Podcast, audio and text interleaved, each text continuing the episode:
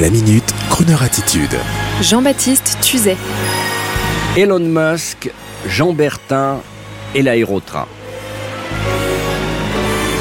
L'autre jour, j'allais en train à Limoges assister à la conférence TEDx que donnait mon épouse, l'artiste Lisa Sarkis. J'adore prendre le train. J'adore le train. Et vers Orléans, j'adore observer les vestiges de l'une des plus géniales créations françaises en matière de locomotion moderne.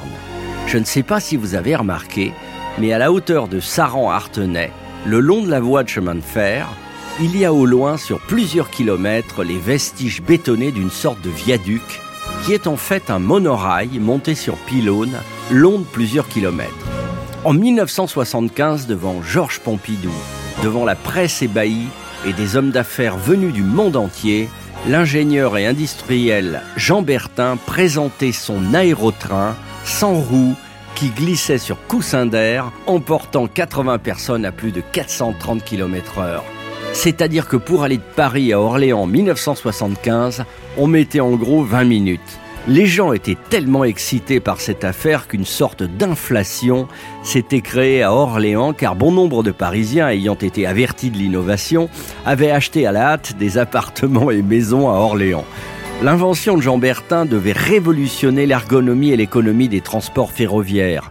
Entre 1970 et 1975, pas moins de 18 000 personnes ont pu tester l'aérotrain sur cette portion de rail en béton située entre Saran et Artenay. Cet aérotrain soutenu par le général de Gaulle et par Pompidou. Et puis, Valéry Giscard d'Estaing est arrivé et en une décision, il a enterré l'avenir de l'aérotrain prétextant le premier choc pétrolier incompatible avec un engin qui fonctionnait au kérosène, même si les études récentes de moteurs électriques étaient au programme. En fait, le président Giscard souhaitait privilégier la future création du TGV, alors à l'étude à la SNCF. Et là, pas de discussion possible, surtout avec les lobbyistes de la puissante société nationale qui allaient même jusqu'à l'étranger pour démonter la réputation de l'aérotrain. Et dire qu'en 1992, le maire de Saran souhaitait faire revivre l'aérotrain sur cette portion de viaduc trop cher à détruire, sur plusieurs kilomètres. Hélas, à la veille de la renaissance de l'aérotrain, il a brûlé par incendie criminel. Décidément, on ne peut rien quand les puissants vous tournent le dos. Mais on n'arrête pas le progrès. Alors aujourd'hui, Tesla Motors, Elon Musk ont lancé le principe de l'hyperloop pour une vitesse de 1200 km heure qui fera du trajet Paris-Marseille une simple balade en métro de 35 minutes. J'attends cela avec impatience. Et la société TT Hyperloop, concurrente de Tesla, est déjà au boulot du côté de Toulouse. Alors moi, dans mon train de l'ancien monde, en passant devant le monorail de Jean Bertin, je ne peux m'empêcher d'être nostalgique et de penser à cette fabuleuse aventure, contrariée par le destin, et à sa renaissance aujourd'hui. C'est ça la Croner attitude.